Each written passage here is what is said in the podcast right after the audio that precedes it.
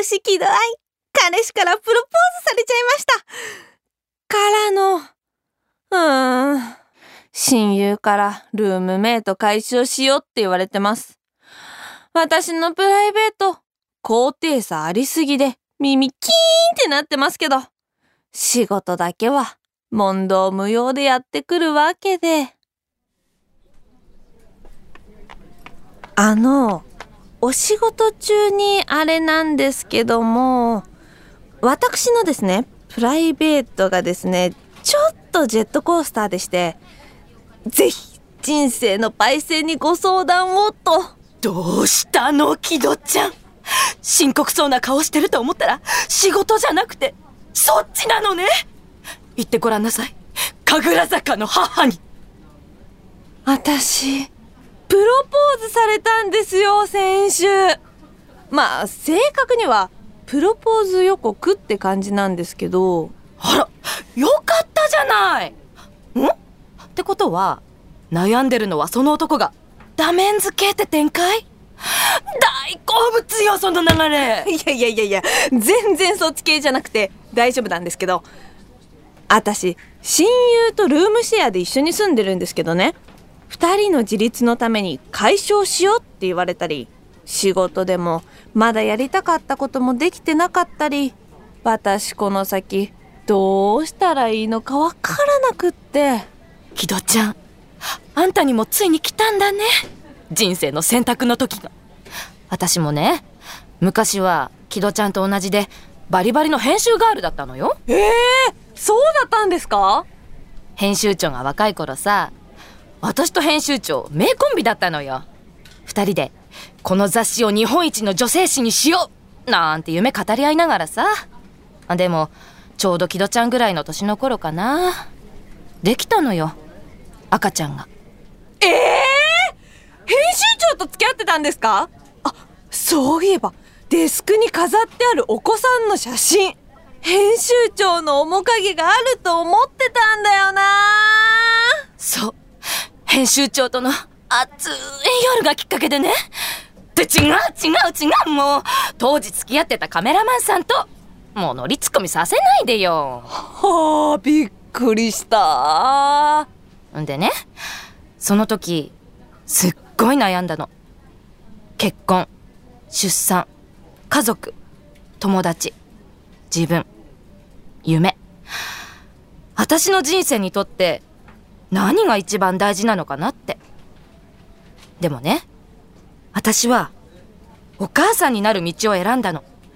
仕事も辞めて自分の夢は編集長に託してさ。もうお母さん道を突っ走って究極のおかんになってやるって決めたのよ。後悔しなかったんですか？仕事の夢をここに置いていったの。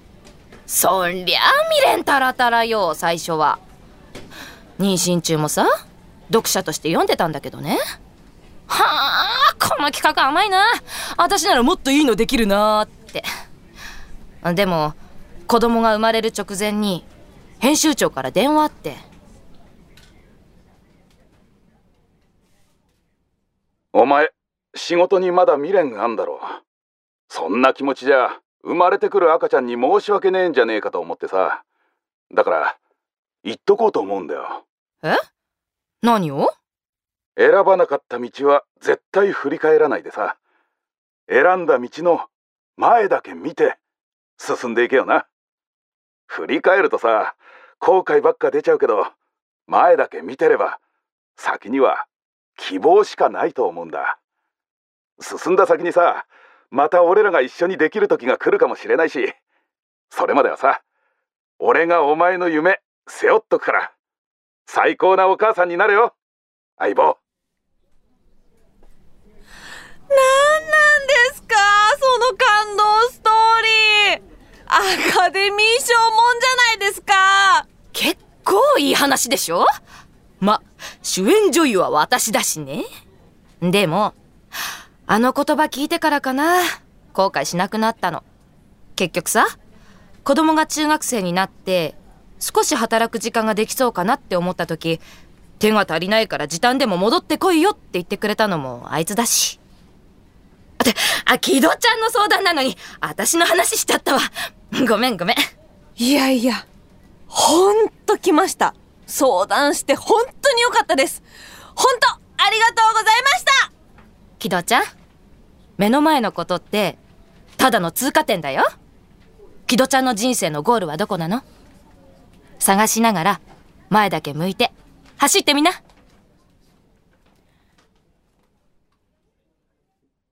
人生って自分で選べるから楽しいんだって思った。彼氏に言われたからとか、親友に言われたからとか、上司に言われたからとかじゃなくって、自分がどうしたいかが大事なんだな。編集長、ちょっといいですか？あどうした？木戸この間おっしゃってた、大塚愛さんのインタビューの件。